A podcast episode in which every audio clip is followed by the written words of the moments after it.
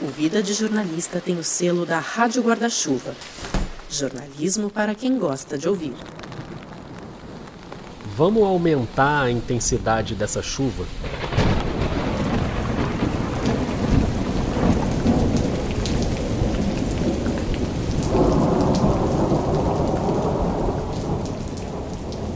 Pronto, agora imagina um menino de 10, 11 anos sentado numa varanda. Tá de noite, tudo escuro, chovendo muito, mas fazendo muito calor e aquele cheiro que levanta da terra com a chuva forte, sabe? Você consegue imaginar esse cheiro? E toda hora um clarão de relâmpago.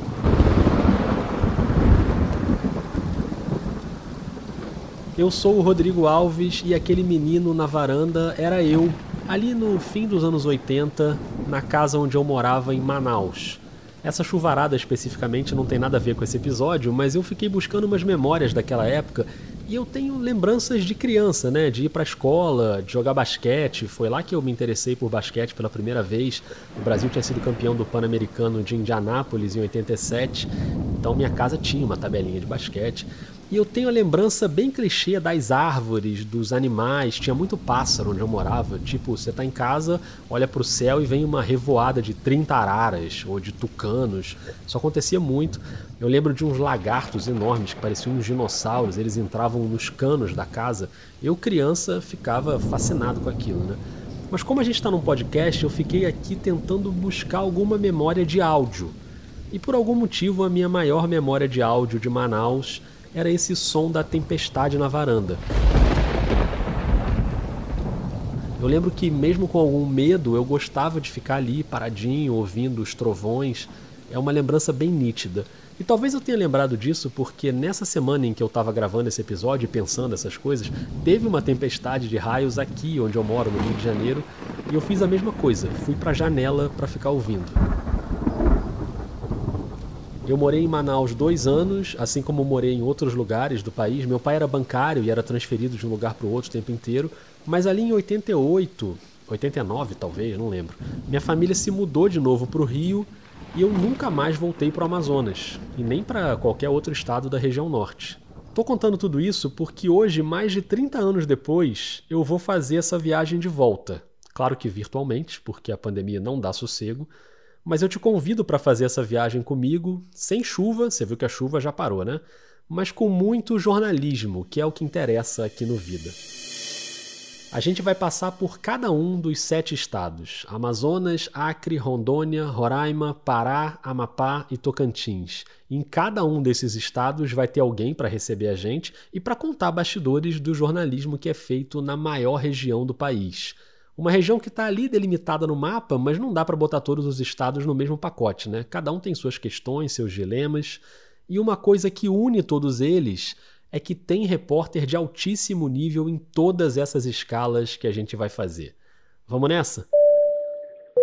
Vambora, e se liga porque logo na primeira parada você vai ter a oportunidade de comer um pequi, ou roer um pequi. Com cuidado, tá? Que pequi não é para sair enfiando os dentes, não, que tem espinho, você machuca a boca.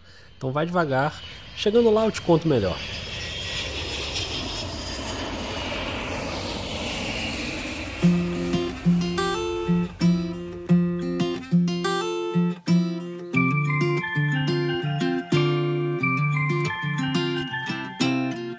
Nossa primeira escala é no Tocantins, então agora você está em Palmas, mais precisamente na Avenida JK, a principal avenida que corta a cidade. Subi agora na Avenida JK.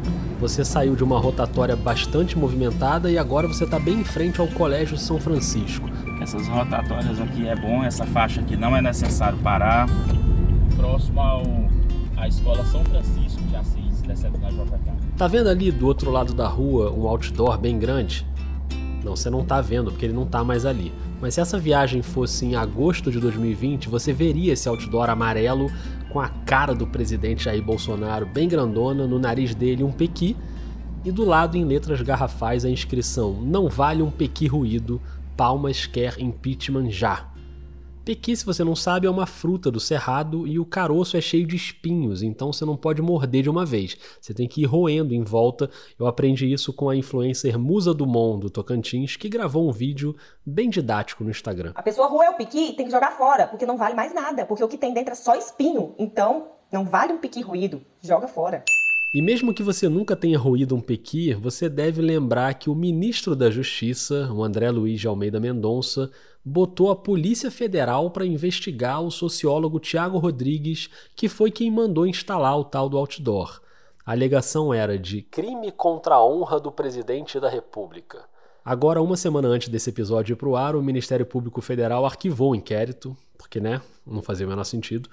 Mas você provavelmente não ficaria sabendo desse caso se não fosse a primeira matéria falando da investigação da PF que saiu no Jornal do Tocantins, e o responsável por essa matéria é o nosso anfitrião em Palmas. Lailton, chegamos. Olá, Rodrigo. Um prazer participar do Vida de Jornalista. Meu nome é Lailton Costa, eu tenho 49 anos, sou tocantinense, nascido no sertão de Colinas, uma cidade a 270 quilômetros de Palmas, no noroeste do estado. Eu trabalho no Jornal do Tocantins, fundado em 1979, e também sou colaborador do Estado de São Paulo aqui no Tocantins. Muito bem, Lailton, uma honra ter você aqui no Vida para contar para a gente essa história, porque já tem tempo que esse outdoor foi instalado e ele só ficou um mês ali em frente ao colégio, né? Mas a repercussão mesmo se deu nesse ano, quando eu revelei no Jornal do Tocantins que ele era alvo da Polícia Federal por determinação do ministro da Justiça.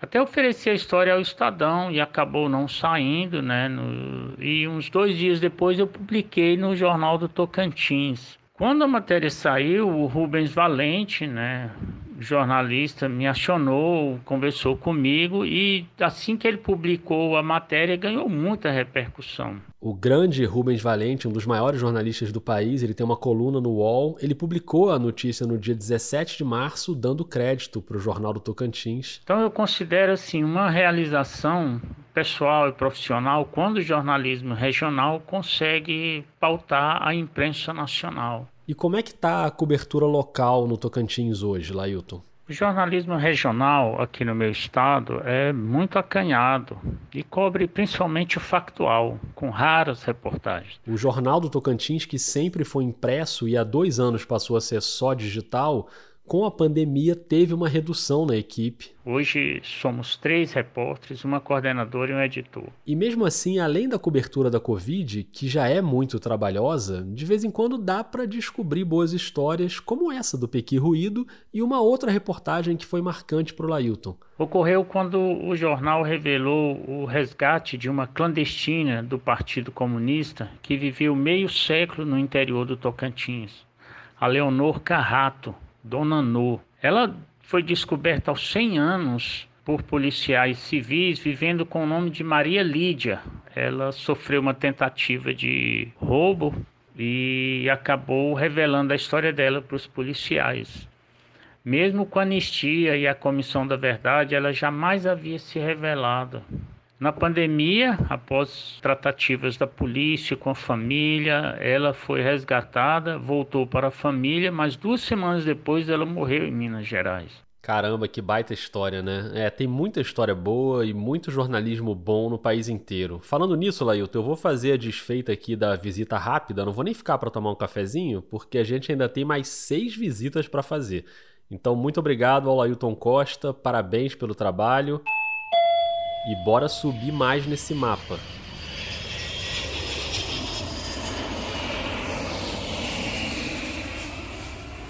Nosso avião atravessou o Pará. Daqui a pouquinho a gente volta para o Pará, mas agora a nossa escala é no Amapá. Quem será que vai recepcionar o Vida? Oi. Tô reconhecendo esse oi. Meu nome é Luísa Nobre, eu sou estudante de jornalismo da Unifap, sou produtora do Rádio Jornal Café com Notícia e repórter freelancer aqui no Amapá. Oi, Luísa. Uma alegria ter você no Vida pela terceira vez. A Luísa está em dois episódios com os estudantes e ela ainda teve num encontro presencial com ouvintes do podcast em São Paulo e agora recentemente participou da oficina de narrativa em áudio. Só que ela não conseguiu participar de todas as aulas porque foi em novembro de 2020 exatamente quando o Amapá passou pela crise do apagão. Você lembra? Hoje, quinta-feira, dia 12 de novembro, a população do estado do Amapá vive o décimo dia de apagão, que começou no início da noite de terça-feira, dia 3. Esse é o Jair Zenberg, repórter da TV Diário. Quando um incêndio danificou os transformadores de distribuição de energia elétrica para todo o estado do Amapá. E a crise se arrastou por quase um mês, com rodízio de energia, uma hora do dia tinha luz, outra hora não tinha, enfim, foi o caos. E a Luísa trabalhou muito durante esse mês. Cobrir o apagão no Amapá foi de longe, assim, a experiência que mais me formou como jornalista durante esse período da graduação. Estou finalizando agora.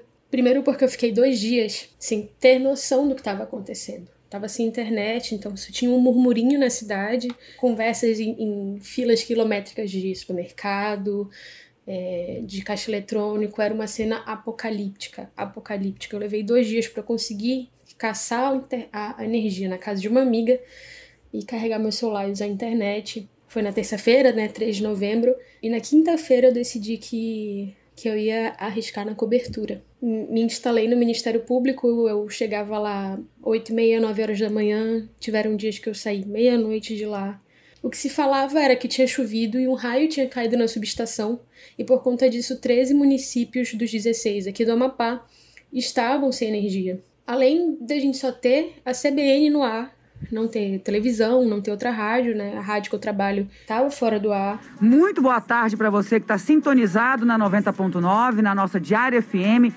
Finalmente estamos no ar depois de uma semana praticamente fora do ar, decorrência deste apagão. Essa é a Ana Girlene abrindo o Café com Notícia do dia 9, depois de seis dias sem energia e sem programa. A Luísa estava ali na bancada da rádio, de frente para Ana. Consequências ainda não mensuradas e que e explicações ainda muito mal dadas. E por conta disso, por conta de todas essas dificuldades, a gente não conseguia repassar informação para fora do Amapá. Então, nos primeiros dias, o próprio jornalismo nacional não conseguia dimensionar o que estava acontecendo, as pessoas não tinham noção. É, eu lembro que as grandes TVs, os grandes portais demoraram para dar destaque para o assunto nos primeiros dois dias. Até tinha alguma cobertura, mas não tinha muito destaque, porque realmente não tinha muita informação e também porque, sim, boa parte da mídia do Sudeste olha muito pouco para as outras regiões. E ainda era a época da eleição americana, então os portais só destacavam isso e o Amapá demorou para ganhar espaço no noticiário. Mas a Luísa estava lá, trabalhando muito, dormindo pouco, comendo pouco. Perdi muito peso nesses 20 dias de apagão, mas eu passava o dia na rua. Os primeiros dias de muita apuração, muita apuração, entrevistando procuradores, entrevistando todo e qualquer especialista. Mas onde eu conseguia assim mais material e um material diferente é, foi indo pra rua, que foi acho que a primeira vez que eu realmente me joguei na rua. E nesse cenário sem luz e no meio da pandemia, a Luísa acabou produzindo não só localmente, mas para outros veículos do país todo. Até fotografia para a agência Get ela chegou a fazer. Sim, teve um dia em específico que eu estava cobrindo para Get Images e eu saí 5 horas da manhã de casa para fazer foto na subestação e de lá, do caminho da subestação, que é quase na, que é na saída da cidade de Macapá, eu vim andando em todos os bairros das proximidades da subestação, entrevistando as pessoas e foi aí que eu entrevistei o seu Edmário. Na panificadora do seu Edmário, seu Edmário, conte aqui, para a imprensa nacional, como é que o senhor está se sentindo? Indignado, nervoso, porque é, é, é inadmissível um Estado passar a situação que está passando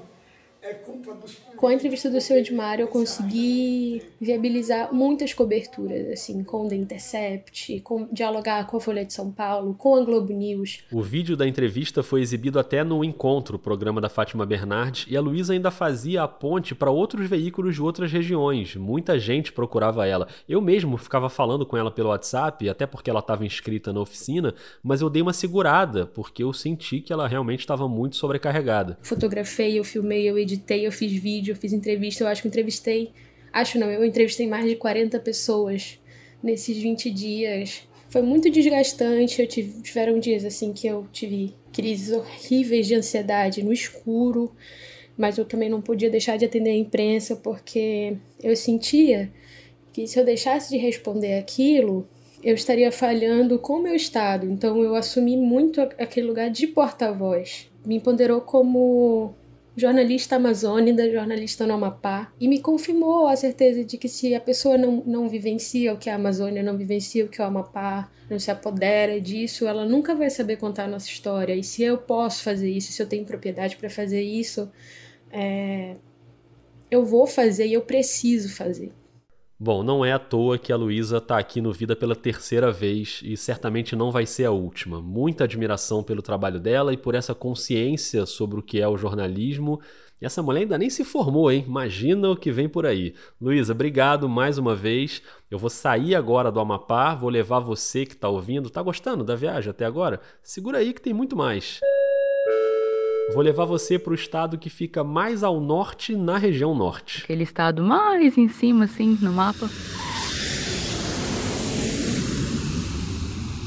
Isso aí, pousando em Roraima, e você viu que já tem gente esperando em Boa Vista. Oi, Rodrigo. Oi, pessoal do Vida. Tudo bem? Tudo ótimo, Vanessa. Bem-vinda ao podcast. Estou muito contente em participar desse episódio, dessa viagem que o Rodrigo está fazendo aqui pela região norte. Eu que estou adorando. Conta aí um pouquinho pra gente sobre você. Eu sou a Vanessa Vieira, sou jornalista há 10 anos, né, atuo em redação há 10 anos. E há dois anos ela começou um projeto pessoal. Que é um site chamado Correio do Lavrado, que é meu e de um colega meu jornalista chamado João Paulo Pires.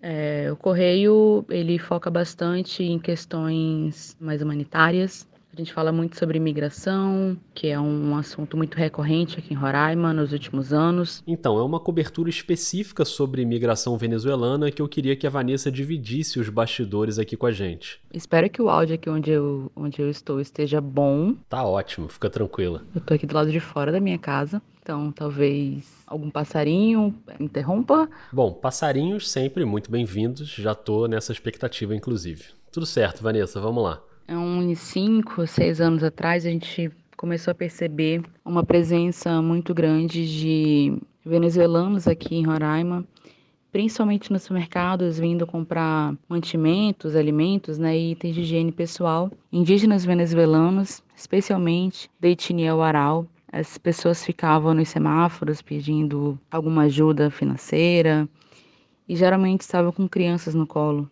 Então essas pautas se tornaram muito frequentes e receber pessoas é, numa situação de vulnerabilidade, que estavam muitas vezes sem dinheiro, sem ter o que comer, é, tudo isso afetou muito o serviço público aqui em Roraima. Você que está ouvindo deve lembrar de ver matérias sobre conflitos de alguns anos atrás, umas cenas bem tristes de venezuelanos sendo expulsos por brasileiros.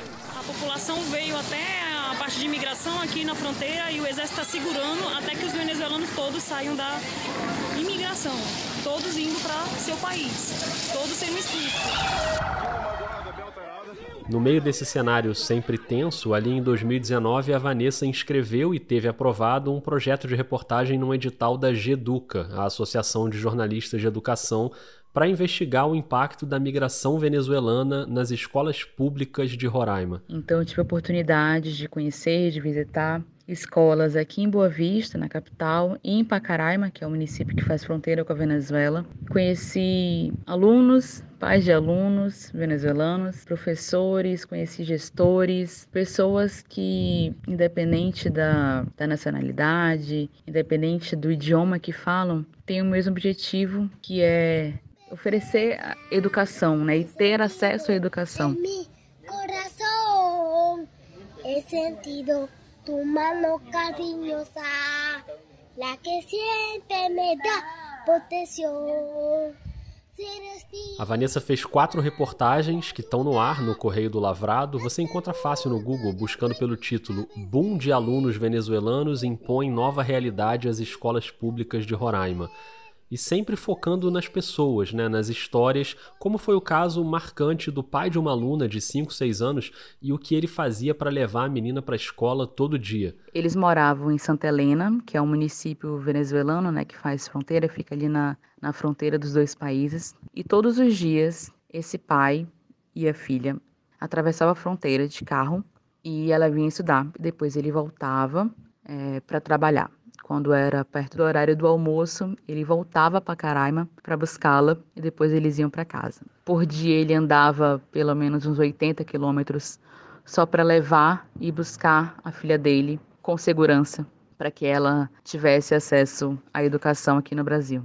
E ele tinha um acordo com o chefe dele que esse tempo que ele saía do trabalho ia buscar a filha dele e voltava, ele pagava essas horas no final de semana. E além das crianças, tinham os alunos adolescentes também. É, eu também conversei com alguns alunos que moravam em Santa Helena também. E todos os dias ele, eles atravessavam a fronteira em vans escolares. E quando a fronteira estava fechada em 2019, esses alunos atravessavam por rotas clandestinas, que eles não podiam pegar a van, né? então eles só podiam ir de van até determinado trecho, depois eles atravessavam a pé para poder chegar à escola. Esse esforço dos alunos e dos pais era também o esforço dos professores e dos gestores das escolas. Então, algumas escolas tiveram que desativar sala de informática, sala de leitura, para transformar em sala de aula. Em Pacaraima, uma escola, eles compraram com dinheiro do próprio bolso aquelas mesas de plástico para os alunos terem onde estudar né? É sempre um, um esforço muito grande para ter acesso a um direito tão básico. Essa foi uma reportagem que fez a Vanessa conhecer essa realidade bem de perto. E que me fez ter a certeza, mais uma vez, de que a educação é o caminho para o futuro e que essas pessoas, independente da cultura, independente da nacionalidade, todas as pessoas precisam ter direito à educação. Isso aí foi algo que ficou muito gravado em mim. Que bom, Vanessa. Muito obrigado por dividir essa experiência com a gente aqui no Vida. Obrigada mais uma vez e beijão. Ficou devendo os passarinhos, né? Não rolou. Beleza. Mas tudo bem, eu vou pagar essa dívida para você. Vou botar aqui um passarinho fake. Peraí.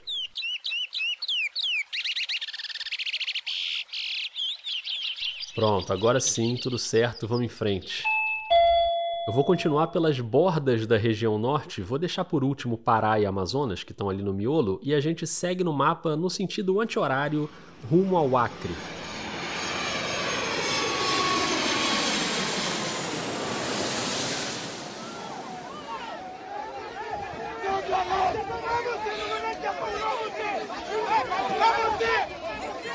Assim como em Roraima, a pauta da migração também é muito forte no Acre. Em fevereiro estourou uma crise na fronteira com o Peru. Esse áudio que você está ouvindo é de um material em vídeo da agência Amazônia Real, uma reportagem do Fábio Pontes, que documentou o momento em que imigrantes, principalmente haitianos, furam o bloqueio policial e atravessam a fronteira para voltar para o Peru. O Fábio, que estava ali no meio da confusão em fevereiro, agora é o nosso anfitrião em Rio Branco. Olá, Rodrigo, tudo bom? Oi, Fábio, seja bem-vindo. Conta um pouquinho de você pra gente. Sou jornalista acriano.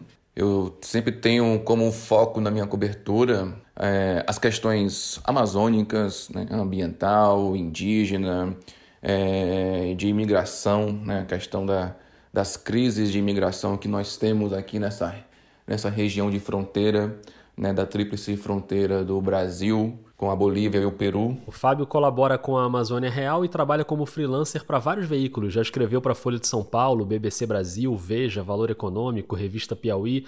E no fim de fevereiro ele foi para o município de Assis Brasil, que fica a 300 quilômetros da capital, para reportar a crise migratória. Se 10 anos atrás as pessoas estavam usando essa fronteira aqui para entrar no Brasil, Hoje o movimento é inverso. Elas usam para sair do Brasil. O problema é que com a pandemia agora as fronteiras estão fechadas. Né? O Peru, que é a, rota de saída pela estrada do Pacífico, não deixa ninguém passar. Então criou-se aquela aglomeração migratória ali na fronteira. Chegou ao ápice ali no dia 16 de fevereiro, né? com aquele confronto entre os imigrantes com a polícia peruana, na qual eu estive lá nós estamos bem no meio aqui da, da fronteira mesmo, do mar, na fronteira entre Brasil e Peru. Com apoio da Amazônia Real, né, que bancou todos os custos para que nós, eu e o repórter fotográfico Alexandre Noronha pudéssemos estar lá. Sai daí, pô, sai daí. Olha aí, olha aí, eles estão avançando. Olha só aqui, eles estão jogando bomba daqui. Jogando bomba aqui na direção da, da imprensa. Nós tínhamos que estar ali naquele local para realmente vivenciar o que aquelas pessoas estavam vivendo em cima de uma ponte. Né? Crianças, mulheres, algumas grávidas, idosos, uma situação totalmente desumana. Né? E esse foi só um dos problemas graves que o Acre enfrentou nesse início de ano. Sem dinheiro para tratar pacientes de Covid, dar abrigo às vítimas das enchentes e combater um surto de dengue, o Acre enfrenta uma das piores crises do estado. E aí, ao mesmo tempo que nós tínhamos essa crise humanitária, migratória, nós também tínhamos uma crise local, também humanitária, né, que era a questão das enchentes. Mais de 120 mil pessoas foram atingidas pelas enchentes. A Defesa Civil contabiliza 6 mil famílias desabrigadas. A pior situação está em... Acho que foi a minha primeira cobertura de enchente no Acre, na qual eu não pude colocar o, os pés na água. Né? Eu tive que fazer tudo é, remotamente, porque a gente não tinha condições de viajar já que a pandemia não permitia. E aí o jeito é fazer a apuração mesmo de longe. Ouvindo as pessoas, pegando os dados oficiais da Defesa Civil, Corpo de Bombeiros, do Governo do Estado, já que nós não podíamos estar lá, né, cidades inteiras debaixo d'água e infelizmente não teve oportunidade de ir lá, justamente para preservar nossas vidas nesse momento de pandemia. Foi de fato assim uma cobertura bem desafiadora. Aquele trabalho que eu fazia de tão perto, entrar numa embarcação, entrar numa canoa, colocar os pés na água, ouvir as famílias que estavam ali morando mesmo com a água dentro das suas casas. Então, esse trabalho eu não pude fazer, eu não consegui fazer, mas né, conseguimos dar visibilidade ao, ao que estava acontecendo aqui. É, sem dúvida conseguiram, fruto de muito trabalho com todos esses temas: Covid, enchentes, surto de dengue, crise migratória. A gente torce para que o cenário fique um pouco mais tranquilo, Fábio, mas eu sei que você continua aí na luta. Vamos continuar resistindo nesse momento de pandemia e após a pandemia também. Obrigado, Fábio Pontes, parabéns pelo trabalho. Vamos seguir nossa viagem, mas antes, vamos dar uma respirada no intervalo? Eu vou te contar um bastidorzinho desse episódio e vou fazer um breve desvio de rota. Não tão breve assim, tá? Vou sair da região norte e vou dar um pulo no nordeste.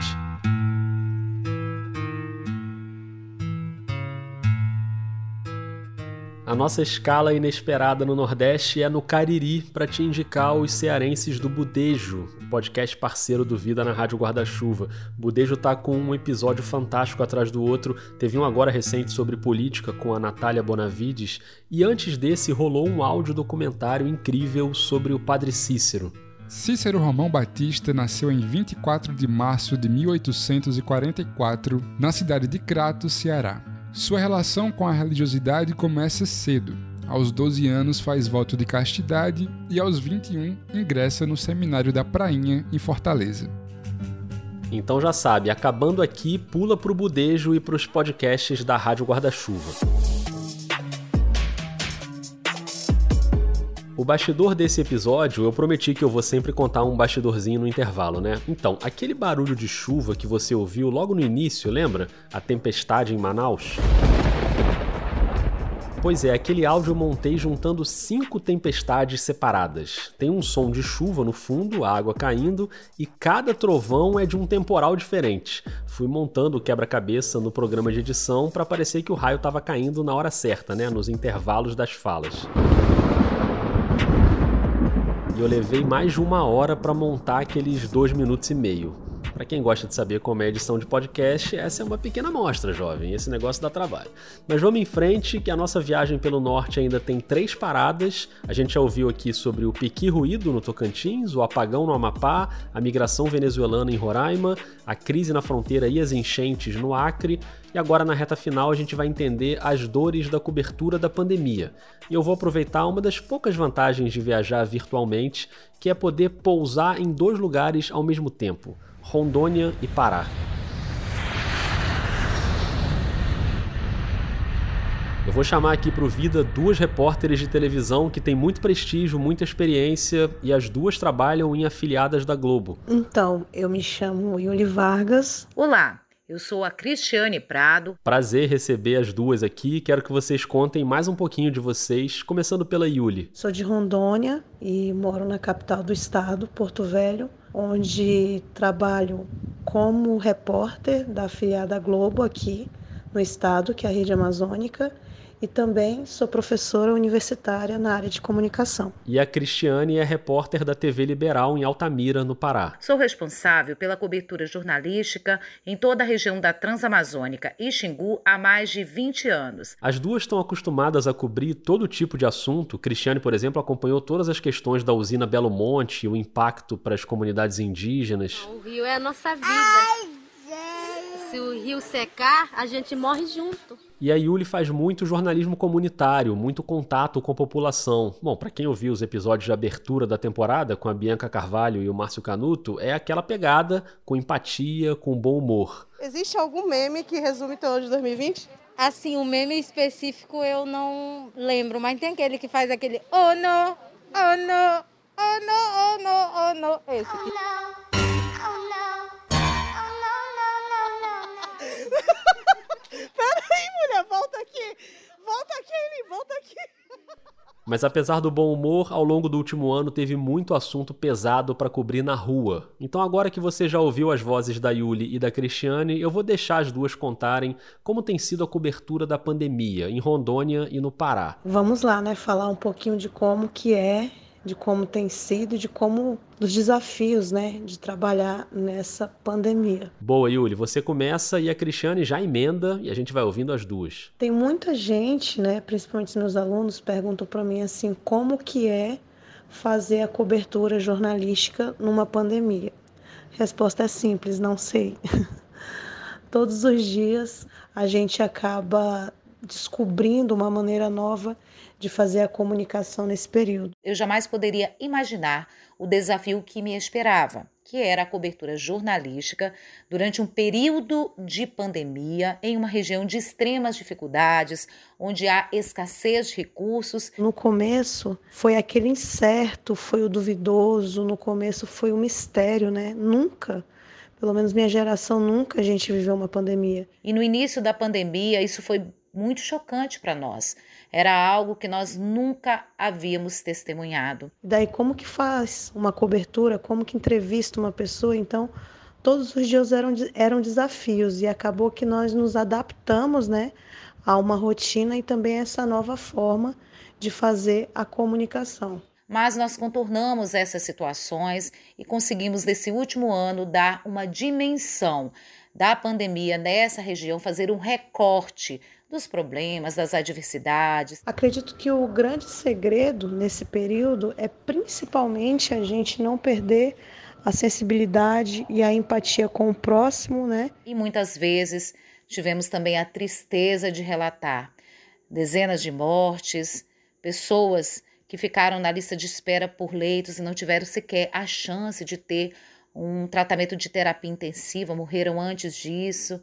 E também tínhamos aquele receio como trabalhar e preservar a nossa saúde. O maior desafio é a gente entender que está todo mundo um pouco, entre aspas, né, surtado, irritado, entediado. Quando a gente pensa que aparece uma luz no fim do túnel, parece que zera tudo novamente. Passamos a adotar cuidados mais rigorosos, o uso frequente da máscara, a higienização constante das mãos e dos nossos equipamentos. E mesmo assim, o meu colega de trabalho cinegrafista chegou a adoecer, precisou se afastar, e no período em que ele esteve se recuperando da Covid, eu tive que trabalhar sozinha, fazendo as entradas ao vivo eu classifico como uma das maiores dificuldades a própria apuração. De poder é, passar a informação com verdade, com ética e imparcialidade, porque infelizmente muitas pessoas ainda não estão acreditando nessa doença. Né? Muitas pessoas ainda acham que é excesso de comunicação, que é excesso midiático, tudo que vem sendo divulgado. E entendemos o valor que é informar informar da forma correta, checada, bem apurada, fazer um trabalho de qualidade que ajuda a salvar vidas. Nesse contexto de pandemia, numa região remota, em que a comunicação ainda é deficiente, muitas vidas foram poupadas quando a informação chegou a quem realmente precisava. De antemão, cuidado com as fake news, de antemão, investigar, apurar se realmente aquela fonte é segura. Muitos negacionistas usaram fake news para desconstruir o trabalho de profissionais de saúde, mas a imprensa, com seu papel diário, persistente, conseguiu muitas vezes desfazer o poder das fake news. Todos os dias eu digo que é uma oportunidade de aprender e todos os dias eu tenho aprendido cada vez mais. Teve uma situação que eu testemunhei aqui na região do Xingufo, que foi a cobertura da vacinação dos indígenas. Logo que as doses, as primeiras da Coronavac, chegaram aqui para a imunização dos indígenas aldeados, eles tiveram acesso por rede social a fake news e por isso alguns líderes não quiseram aceitar a aplicação. E os profissionais da saúde indígena tiveram que fazer um grande esforço para desconstruir essa lavagem cerebral que foi feita pela fake news, né? A gente só vai poder dizer como é cobrir uma pandemia quando tudo isso passar.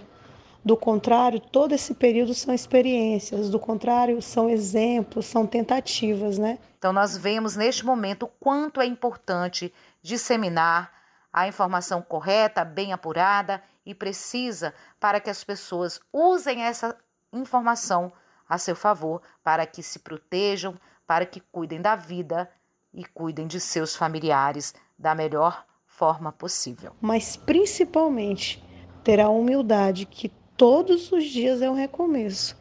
E tão quanto um recomeço é um aprendizado. Obrigado, Yuli. Obrigado, Cristiane. Muito bom ouvir vocês duas e perceber como as impressões são parecidas, né? Mesmo em estados diferentes. E uma não sabia que a outra ia estar no episódio, os depoimentos foram separados. Eu é que agora fui costurando na edição, porque as observações se encaixam, né? Jornalismo é jornalismo em todos os lugares. E agora a gente vai fechar a nossa viagem no mesmo lugar onde o episódio começou,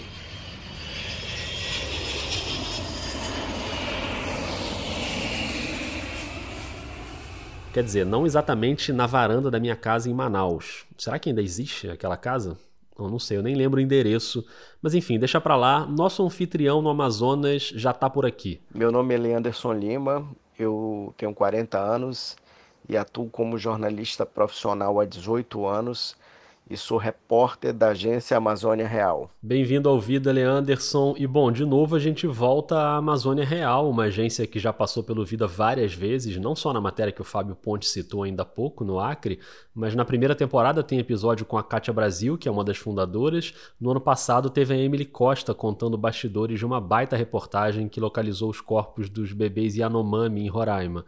Enfim, se você ainda não conhece a Amazônia Real, por favor, é uma das maiores agências de jornalismo do país, cobre a região norte inteira, com correspondente em tudo que é lugar, reportagens investigativas de primeiríssimo nível, recomendo demais. E se você procurar lá, tem um monte de matérias do Leanderson porque olha o que aconteceu de coisa em Manaus nos últimos meses. Assim, eu sou fã de, de literatura apocalíptica, né, de filmes apocalípticos, aquela coisa de fim do mundo, mas eu acho que nenhum roteirista de cinema, nenhum escritor conseguiria escrever um, um roteiro tão bizarro como aconteceu em Manaus. Manaus vive uma situação absolutamente dramática. O oxigênio foi parando, os pacientes foram agonizando nas macas e as enfermeiras não sabiam o que fazer. Os cilindros de oxigênio que chegam nos hospitais de Manaus são carregados por familiares dos pacientes internados com Covid. Desde ontem, internados com Covid-19 começaram a ser transferidos para outros estados. Que a variante que surgiu em Manaus consegue driblar o nosso sistema imunológico de acordo com esse estudo. Em Manaus, duas irmãs gêmeas, filhas de um empresário da cidade, postaram em uma rede social fotos delas sendo vacinadas. As duas irmãs foram nomeadas a cargos públicos numa unidade básica de saúde que leva o nome do pai delas horas antes da imunização. A capital do Amazonas está expondo ao Brasil e ao mundo as consequências do descontrole da pandemia do coronavírus.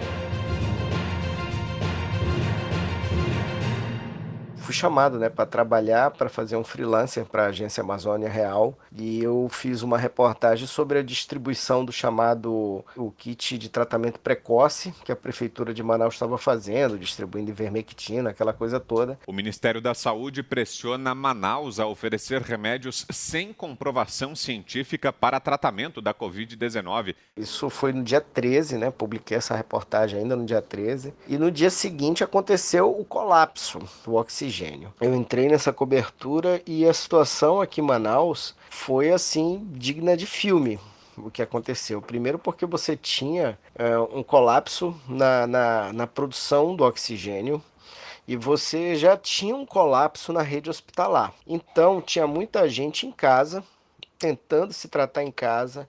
As pessoas compravam cilindros, cilindros que chegaram a ser vendidos assim por 7 mil reais, corriam na, nas fábricas de oxigênio, né, na, nas empresas que, que, produziam oxigênio medicinal. Gente, essa aqui é a fila, tá? A gente está aqui na Nitron, acabei de chegar aqui. Essa aqui é a fila que tá rolando aqui para a galera tentar conseguir oxigênio, fazer a recarga.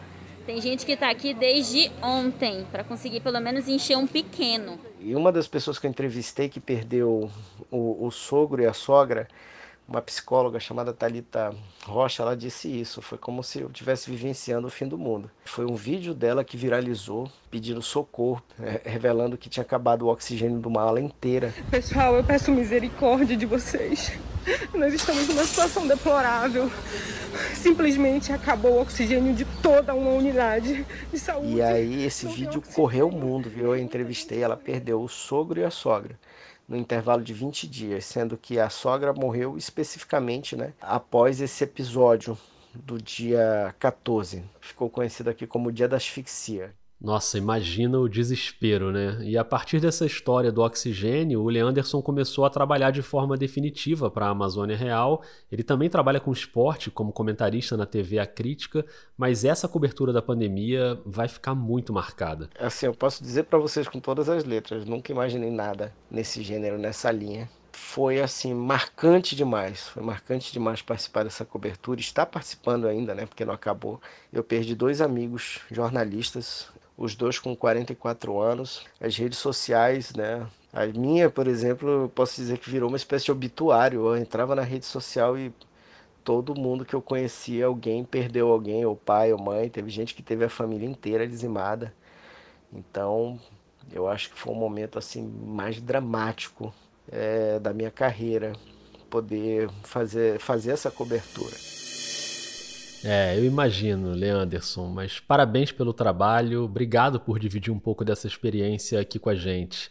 E você que ouve o Vida sabe que eu geralmente tento descontrair um pouco, jogar um pouco para cima, né? Eu fiz isso na abertura da temporada com dois episódios pra gente respirar e até se divertir.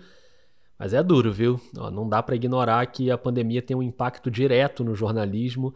Então esse episódio é também uma homenagem a todos os colegas de profissão que estão aí nesse esforço diário para cobrir a Covid e todos esses assuntos que a gente ouviu aqui hoje na nossa viagem. O jornalismo na linha de frente.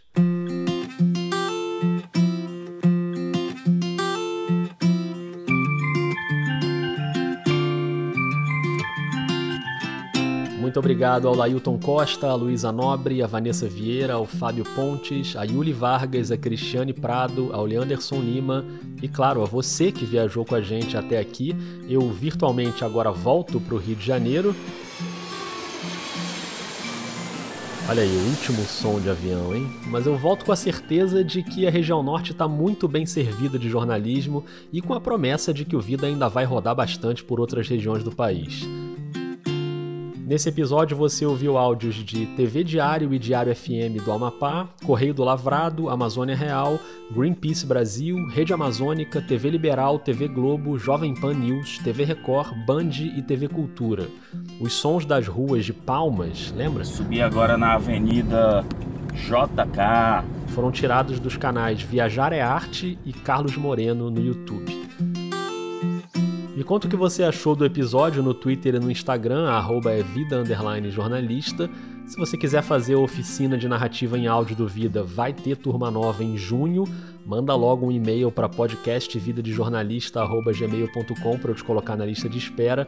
E claro, se você puder, pensa com carinho em apoiar o podcast mensalmente. Os planos estão no Catarse ou no PicPay, é só buscar por Vida de Jornalista.